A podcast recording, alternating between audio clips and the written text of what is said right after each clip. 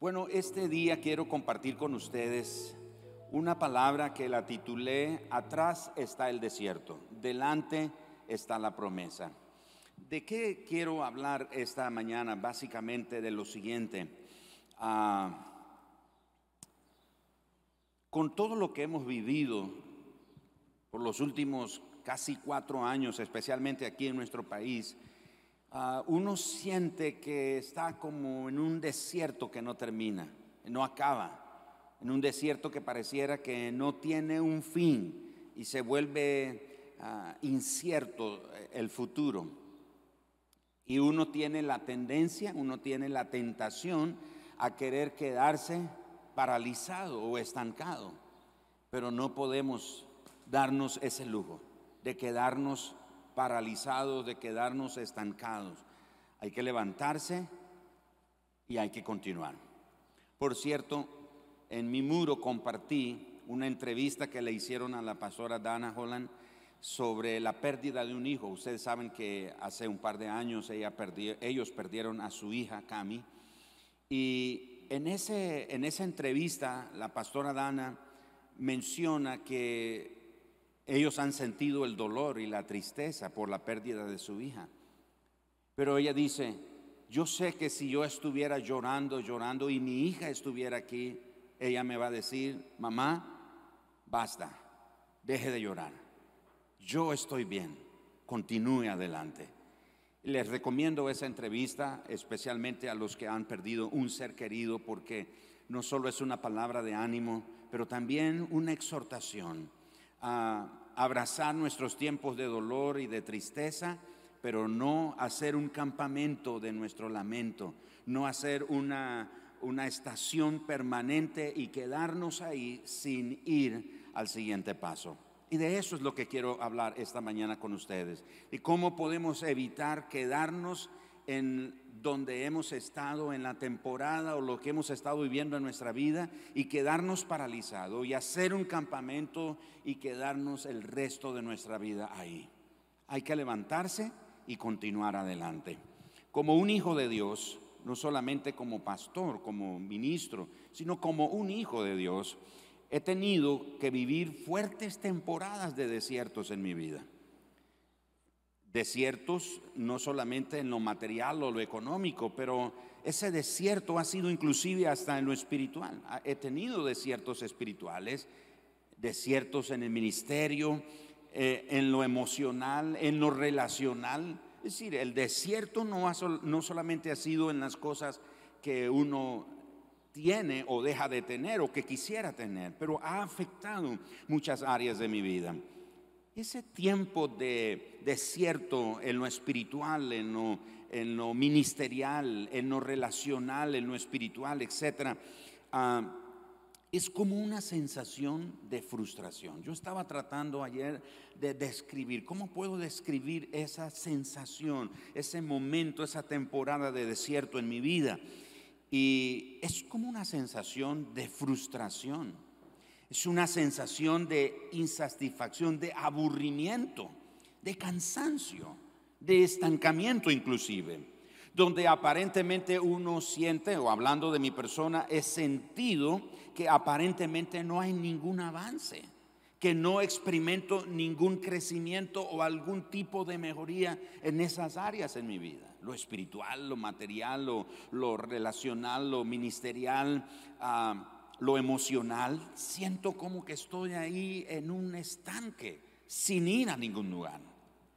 Pero yo sería mentiroso y le robaría a Dios la gloria si no tuviera que reconocer que también he vivido temporadas refrescantes, temporadas renovadoras, temporadas transformadoras donde las promesas de Dios se han cumplido en nuestra vida en mi vida personal y en la de mi familia.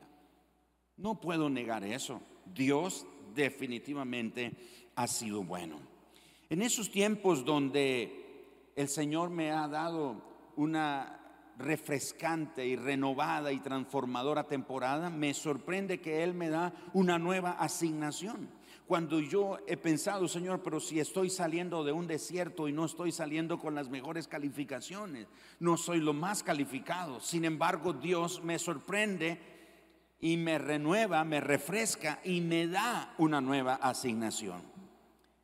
Algo interesante es que en esas, en esas temporadas, en ambas temporadas, tanto en de desierto como en la temporada de promesas, tengo grandes testimonios de cuán fiel es Dios.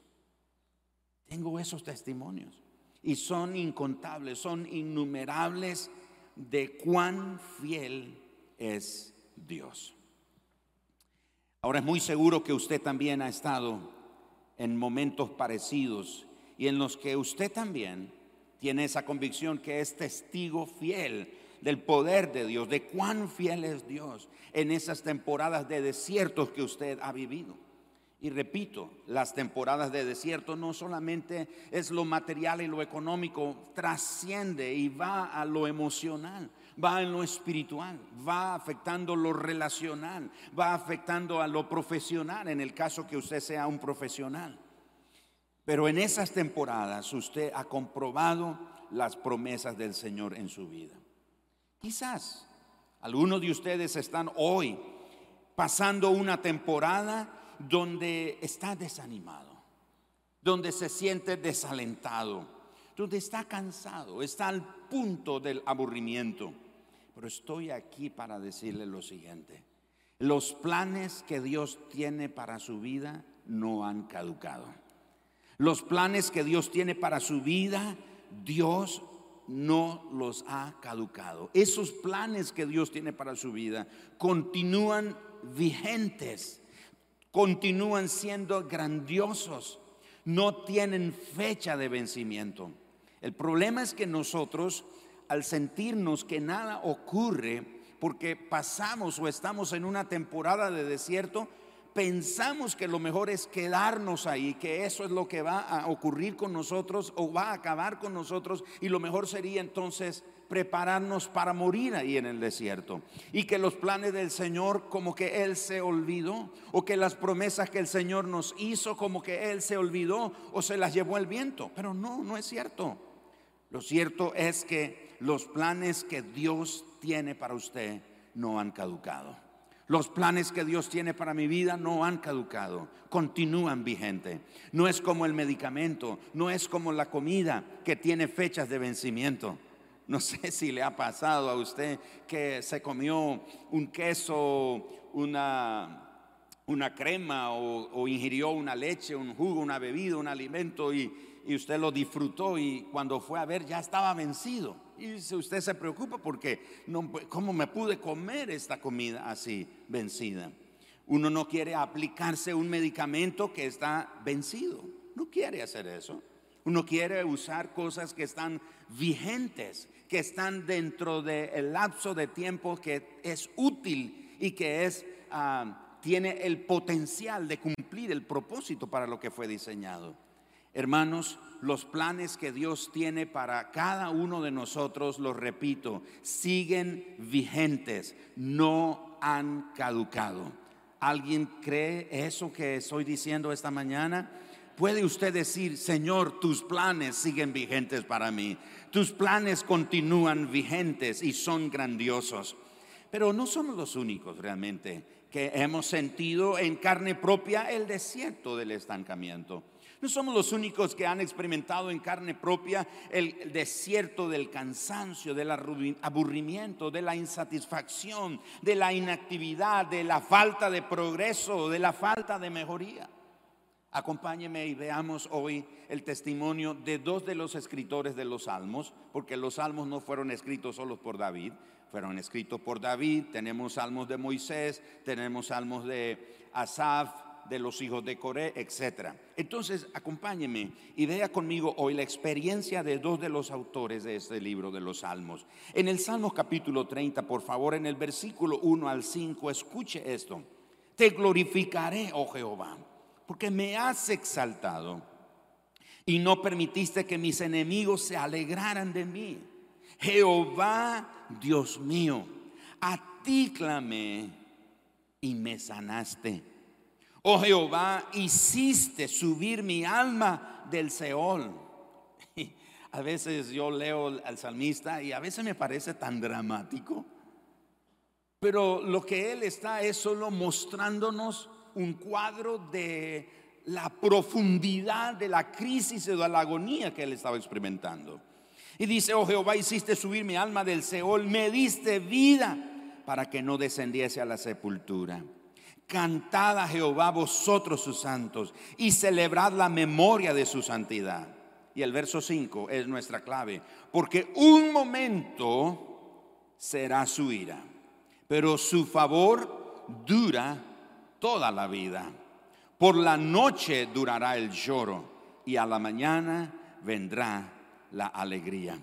Así que el salmista nos dice que el llanto es por la noche, el llanto será por la noche, pero que al amanecer habrá gozo. Es interesante que cuando uno está en ese tiempo de desierto, cuando uno está pasando la prueba del desierto, uno se siente como en una temporada de la noche.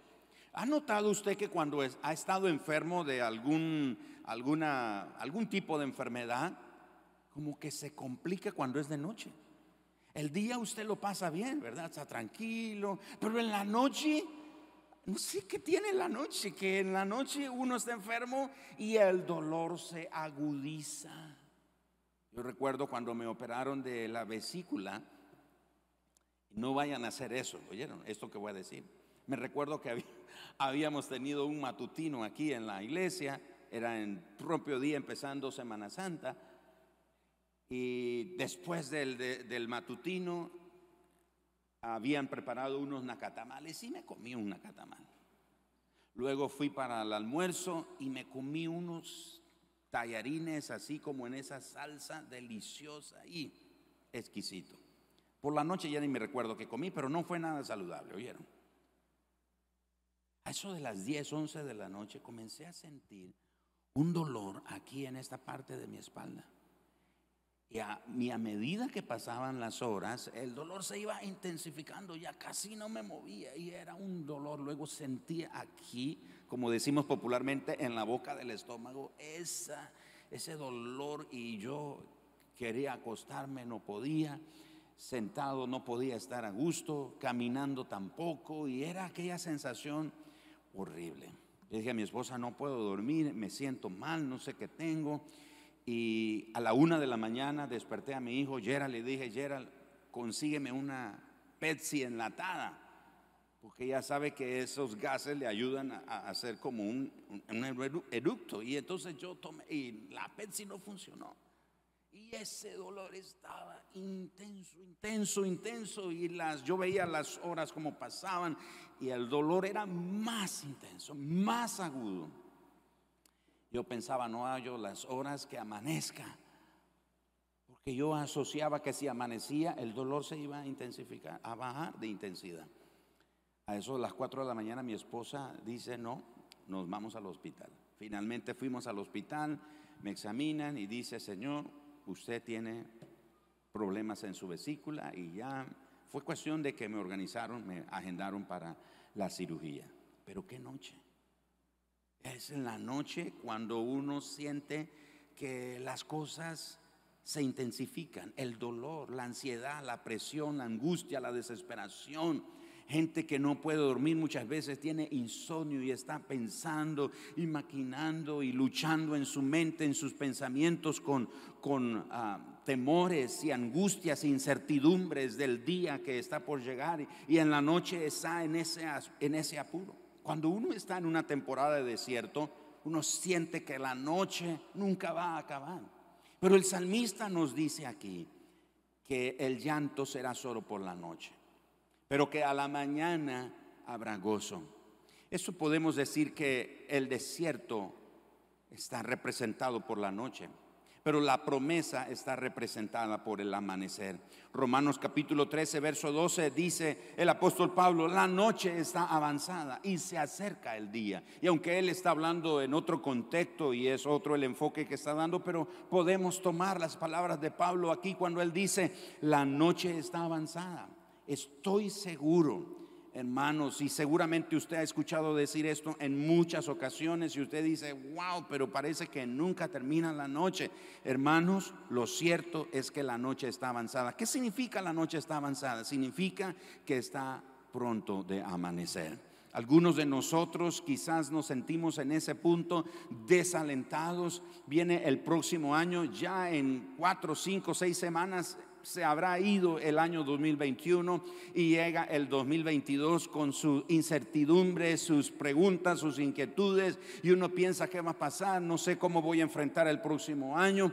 Hermano, no solo está por terminar este año, pero yo creo tengo la convicción en mi corazón que la noche está por terminar y Dios tiene la luz de un nuevo día para nosotros. Alguien tiene que tomar esta palabra, alguien tiene que creer eso en su corazón. La noche está terminando para muchos de nosotros. Y, yo, yo digo muchos, no puedo decir todos porque no sé el proceso en el que usted está. Tal vez alguno está comenzando la noche, quizás otros están a mitad de la noche, pero lo cierto es que la noche va a terminar y vendrá la luz de un nuevo día para nosotros.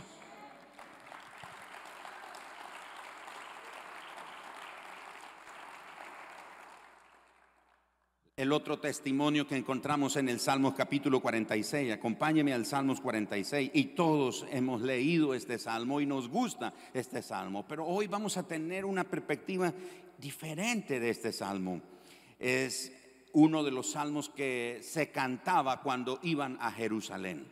Es muy parecido al Salmo 122 cuando dice, yo me alegré con los que me decían, a la casa del Señor iremos, etc. Está asociado con el Salmo 84, eh, eh, es mejor un día en la casa del Señor que mil fuera de ellos, etc. Todos esos, esos salmos son conocidos como los salmos eh, de canto, son como himnos que cantaban los peregrinos que iban a Jerusalén. Y escuchen lo que dice el Salmos 46.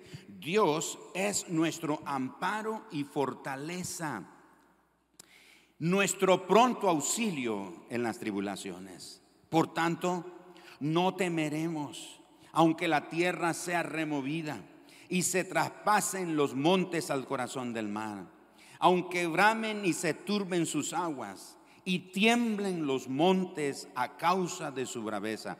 Generalmente nos gusta el Salmo 46 por esos primeros tres versículos. Pero no queda ahí todo. El versículo 4 dice, del río sus corrientes alegran la ciudad de Dios, el santuario de las moradas del Altísimo. Dios está en medio de ella, no será conmovida Dios la ayudará al clarear la mañana. Bramaron las naciones, titubearon los reinos, dio él su voz, se derritió la tierra. Jehová de los ejércitos está con nosotros, nuestro refugio es el Dios de Jacob.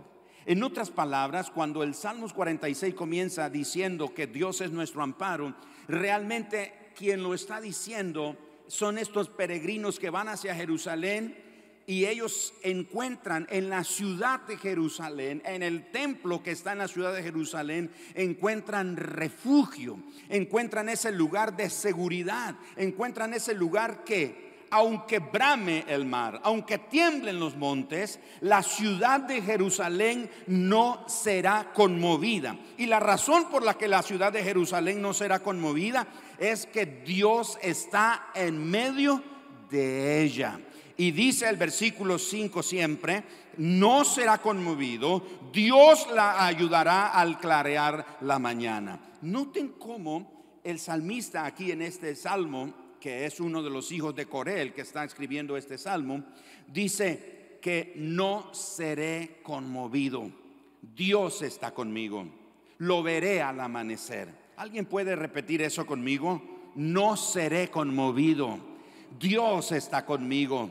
Lo veré al amanecer. y acabamos de leer que la noche tiene su tiempo de llanto, pero al amanecer viene un día de gozo, viene una oportunidad de alegría. Y aquí el Salmo 46 dice que no seré conmovido, porque Dios está conmigo, lo veré al amanecer.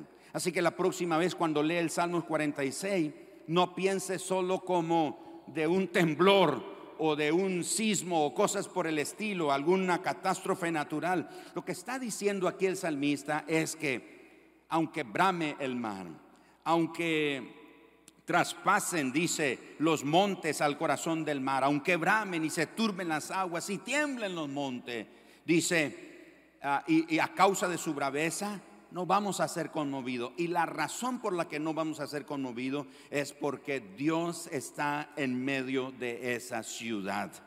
Mire, Sión representa la presencia de Dios. Sión representa ese lugar donde Dios habita, donde edificó ese templo por manos de Salomón, por supuesto, pero el propósito era establecer su presencia en medio de su pueblo. Las deidades de todas las naciones siempre han buscado los montes altos. Por ejemplo, ¿cómo se llama el monte donde, según la mitología griega, habita Zeus? ¿Quién se acuerda? Olimpo. El Olimpo es un monte alto. Sin embargo, el Señor está tan cerca de nosotros que Él no buscó un monte alto, buscó un lugar donde habitar en medio de los que confían en Él. Nuestro Dios no está lejísimo allá en un monte alto donde no tenemos acceso. Él está tan cerca de nosotros que podemos sentir su presencia, podemos sentir su cuidado, podemos sentir su protección, podemos sentir su, su amoroso cuidado sobre nosotros, podemos ver su fidelidad, podemos ser testigos del poder de Él y de su fidelidad en nuestra vida, porque Él está tan cercano a nosotros. Así que hermano, no vamos a ser conmovidos.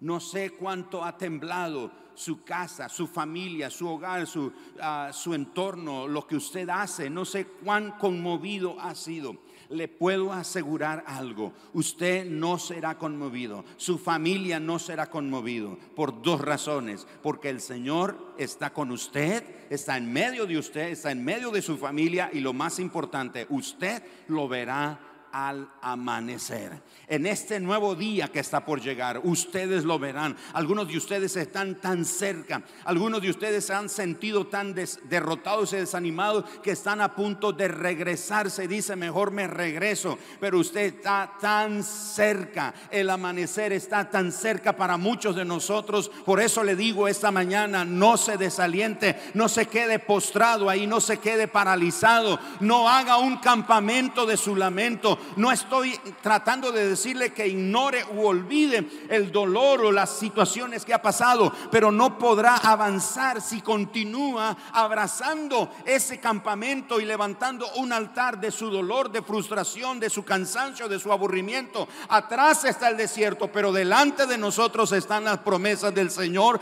y las promesas del Señor son sí y amén. Yo le digo esta mañana, levántese. Si ha estado postrado, está bien, tiene derecho a sentirse postrado. Si ha caído está bien, pero levántese otra vez. Amárrese los cordones de su zapato, afirme sus pantalones, ciña su cinturón, ciña sus lomos y prepárese para ir hacia adelante, porque los planes de Dios continúan vigentes para nosotros. Por los últimos casi cuatro años, especialmente aquí en Nicaragua, Hemos sido testigos de una temporada de desiertos que parecen no terminar. Y aunque pasemos por diferentes desiertos, lo cierto es que no pertenecemos al desierto. Diga, yo no pertenezco al desierto. Usted y yo no fuimos diseñados para el desierto. Fuimos hechos para las promesas y para la presencia de Dios. Yo no pertenezco al desierto. Yo no quiero quedarme en el desierto. Tengo que pasar desiertos. Tenemos que pasar desiertos en nuestra vida. Pero no vamos a quedarnos en el desierto. No pertenecemos al desierto. Alguien puede decir, yo no pertenezco al desierto. No, no pertenezco al desierto. Fui hecho, fui diseñado para las promesas de Dios y para la presencia de Dios. Así que pese a las dificultades, no podemos quedarnos postrados ni paralizados.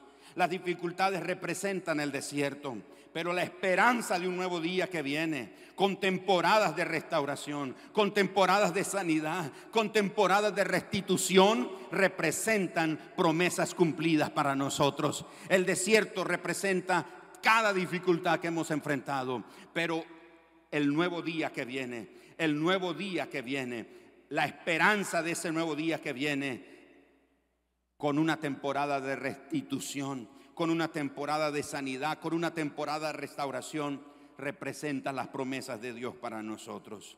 Así que es tiempo de ver hacia adelante. Es tiempo de levantarse. Es tiempo de soltar el dolor y la frustración. Porque atrás se queda el desierto. Delante está la promesa de Dios. La promesa de Dios de mejores días. La promesa de Dios de promesas cumplidas.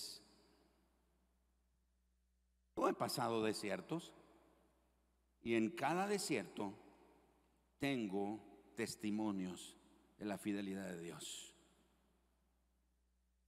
Así que seguir el plan de Dios, hermanos, no es solo cuestión de fe, no es solo cuestión de obediencia, es cuestión de decisión. En otras palabras, salir del desierto e ir hacia las promesas es una decisión. Quedarse en el desierto, hacer un campamento en el desierto, es una decisión. Levantarse e ir hacia adelante es una decisión. En Deuteronomio capítulo 30, 19, Moisés dice, os he puesto delante la vida y la muerte, la bendición y la maldición. Escoge pues la vida para que vivas tú y tu descendencia. Es un asunto de decisión, es un asunto de escogencia, no solo es un asunto de fe. Oh, sí, yo tengo fe que puedo ir hacia adelante. Bueno, voy a obedecer, voy a hacer esto en obediencia. No lo haga solo porque tiene fe, no lo haga solo porque se cree obediente o piensa ser obediente. Hágalo porque toma la decisión de ir hacia adelante. Josué en capítulo 24, verso 15 le dijo al pueblo, decídense hoy a quién van a servir. Es un asunto de decisión. Si Baal es Dios, pues sírvanle. Pero si el Señor es Dios, pues sírvanle. Pero yo y mi casa, es mi decisión, dijo Josué, yo y mi casa le vamos a servir al Señor. Es un asunto de decisión. Seguir el plan que Dios tiene vigente para mí es una decisión. En Deuteronomio capítulo 1, a donde les pido que me acompañen, por favor. Deuteronomio capítulo 1, en el versículo número 3. Hay tres afirmaciones que quiero dejarle aquí en este pasaje. Deuteronomio 1, verso 3. Y aconteció que a los 40 años, en el mes undécimo, el primero del mes, Moisés habló a los hijos de Israel conforme a todas las cosas que Jehová le había mandado acerca de ellos. Todos sabemos que Deuteronomio es el libro de la repetición, de la remembranza. Así que aquí Moisés le está hablando no a los que salieron de Egipto, sino a los que salieron del desierto. Están en la frontera de la tierra prometida. Los padres de los que están hoy aquí murieron en el desierto. Fueron 38 años que Dios tomó para eliminar a todos los incrédulos en el desierto. Ahí perecieron. Así que Moisés está recapitulando los eventos y dice, verso 3, que a los 40 años, en el mes undécimo, el primero del mes, Moisés habló y dijo, escuchen, el Señor me ha dado esa instrucción. Versículo número 5 al verso 8. De este lado del Jordán, porque todavía no han cruzado el Jordán, en tierra de Moab, resolvió Moisés declarar esta ley diciendo, Jehová nuestro Dios nos habló en Horeb, diciendo, habéis estado bastante tiempo en este monte. Volveos e id al monte del Amorreo y a todas sus comarcas, en el Arabá, en el monte, en los valles, en el Negev y junto a la costa del mar, a la tierra del Cananeo y al Líbano, hasta el gran río, el Éufrates. Y no tener verso 8, mirad, yo os he entregado la tierra, entrad y poseed la tierra que Jehová vuestro, ah, que Jehová juró a vuestros padres, Abraham, Isaac y Jacob, que les daría a ellos y a su descendencia después de ellos. Hay tres afirmaciones que podemos extraer de este corto pasaje. Primero, tengo la convicción que el desierto está por terminar. Y usted dice, pastor, ¿y cómo sabe usted eso? ¿Acaso Dios se lo reveló? Bueno, aquí en la escritura sí. El Señor le dijo, habéis estado bastante tiempo en este monte. Yo creo que Dios está diciéndote, iglesia, creyentes y los que nos ven en la transmisión, también para ustedes obviamente es este mensaje. Yo creo que el desierto está por terminar. Lo que has estado viviendo, lo que has estado pasando, está por terminar. Dios dice, suficiente tiempo has estado en ese lugar. Una de las razones por las que Dios llevó a su pueblo al desierto no solo fue para exterminar a los incrédulos, la generación incrédula ahí en el desierto, sino para probar el carácter y el corazón de su pueblo. Y Dios nos ha estado probando durante todo este tiempo y Él nos dice que el desierto está por terminar bastante tiempo hemos estado en este monte. La segunda afirmación es que debemos entrar y poseer la tierra que nos entregó. No vamos a ir a, tomar unas tierras, pero son las promesas. Tierras son promesas para nosotros. Así que el Señor dice, entren, posean la tierra que yo les entrego. Es decir, las promesas.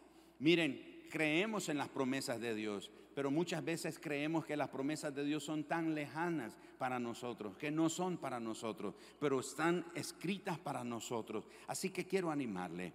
Atrévase a entrar, posea la tierra, las promesas que el Señor le ha entregado. Y finalmente, la tierra o las promesas son nuestra herencia. El Señor le dijo al pueblo de Israel por medio de Moisés, la tierra que Dios prometió o juró a sus padres, Abraham, Isaac y Jacob, y que la daría a ellos y a su descendencia después de ellos. Hermanos, físicamente nosotros no somos descendientes o biológicamente no somos descendientes de Abraham, Isaac o Jacob, pero espiritualmente sí somos descendientes de ellos. Así que las promesas que son para ellos son para nosotros también. Y el Señor dijo que él había prometido dar la tierra por heredad a los descendientes de Abraham, Isaac y Jacob. Nosotros no tenemos una tierra por heredad, por decirlo de esta manera, pero sí tenemos las promesas de Dios, sí tenemos las bendiciones que Dios le dio a ellos, sí tenemos las garantías, el pacto que Dios le dio a cada uno de ellos y por cuanto somos descendientes de ellos por la fe, son nuestras también. Así que la única manera de tener testimonios es a través de las pruebas. Si usted no tiene testimonios que contar del poder de Dios, es que no ha pasado pruebas. La Biblia dice que Dios probó a Abraham. En Génesis capítulo 22 la Biblia dice que Dios probó a Abraham y Abraham pasó la prueba. Así que es en el desierto es como se obtienen los testimonios. No podemos tener testimonios del poder de Dios si no es en el desierto. Sin prueba no hay testimonio. Y obtiene testimonios del poder y de la fidelidad de Dios en el desierto. De manera que la próxima vez que usted esté en un desierto, reconozca que está a punto de edificar un nuevo testimonio del poder de Dios.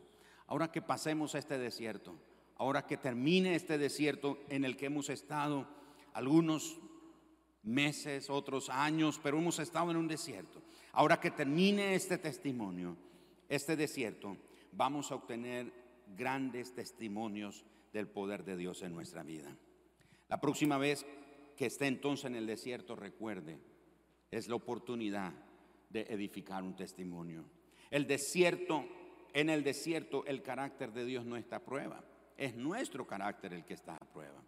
Es el carácter de cada uno de nosotros. Le digo entonces esta mañana, Recuerde, el desierto está atrás. Delante está la promesa. ¿En qué dirección va a ir? Usted decide. Pero yo he tomado mi decisión. Yo quiero ir adelante. Yo quiero ir hacia adelante. Yo no quiero quedarme paralizado. No quiero quedarme clavado. Le exhorto esta mañana. Desbarate destruya, queme ese campamento que ha hecho de su desierto, porque usted no pertenece al desierto, Usted es hijo de promesas y hay promesas para su vida que aún no se cumplen, pero que están adelante. Si usted se va hacia atrás, encontrará el desierto. ¿Cuál es su decisión hoy? ¿Qué decide? ¿En qué dirección irá? De nuevo, atrás está el desierto, delante está la promesa. Vamos a pedirle al Señor que nos dé valor para tomar la decisión que le agrada a Él. Padre, esta mañana todos los que estamos aquí somos conscientes de que hemos pasado temporadas de desierto, Señor. Algunos hemos tenido unas temporadas tan fuertes, Señor. No solamente ha afectado lo económico, lo material, la salud, el trabajo, el empleo, la provisión, la estabilidad, la seguridad, el confort. Ese desierto ha afectado más allá, Señor. Nos ha llevado a un punto de estancamiento. Nos ha llevado a un punto de parálisis, a un punto de queja, a un punto donde tenemos un campamento de lamentos, de dolor y tú no te enojas que nos que sintamos el dolor y que lloremos. Pero tú nos dices, si va a llorar, llore. Si va a quejarse, quéjese. Si va a sentir su dolor y su angustia, siéntala. Pero no se quede el resto de su vida ahí. Párese Levántese, nos dices hoy. Levántese. Atrás se queda el desierto. Delante está la promesa.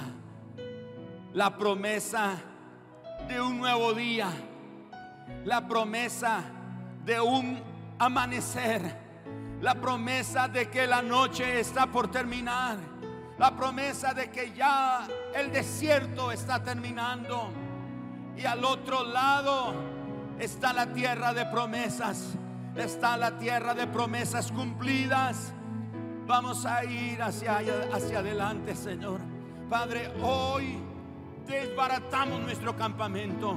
Hoy desbaratamos nuestro campamento de lamento, de sufrimiento, de queja, de angustia, de estancamiento, de aburrimiento, de insatisfacción, Señor destruimos ese campamento y vamos en pos de ti, Señor.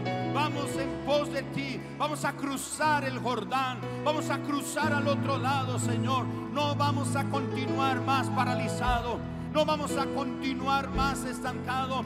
Vamos a ir, vamos a soltar el temor vamos a soltar la angustia, vamos a soltar la desesperanza, vamos a soltar la desesperación, vamos a soltar la angustia, vamos a soltar la insatisfacción, vamos a soltar todo tipo de dolor y vamos a abrazar tus promesas, Señor. Vamos a abrazar lo que tú tienes para nosotros. Abrazo tu plan, Señor, porque tu plan está vigente. Tu plan está vigente. No ha caducado, no ha terminado. Son frescas, son nuevos, son refrescantes, son transformadores, son renovadores. Los planes que tienes para nosotros, Señor. Soltamos el lamento, la queja.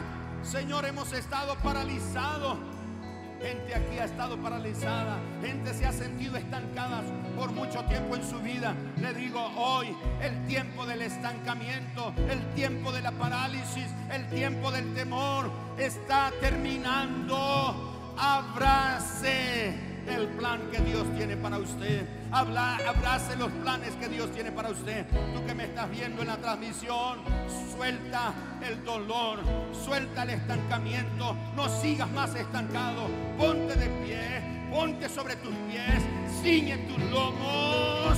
Porque Dios no ha terminado. Dios no está asustado con lo que nos está pasando. Dios no está aterrorizado con lo que nos está pasando. Los planes de Dios son más altos. Los planes de Dios son mejores, los planes de Dios son eternos y no son afectados por las cosas temporales que nos suceden. Vamos, levántese en fe, levántese en fe, deje el desierto y vaya a la tierra de promesa, levante su voz.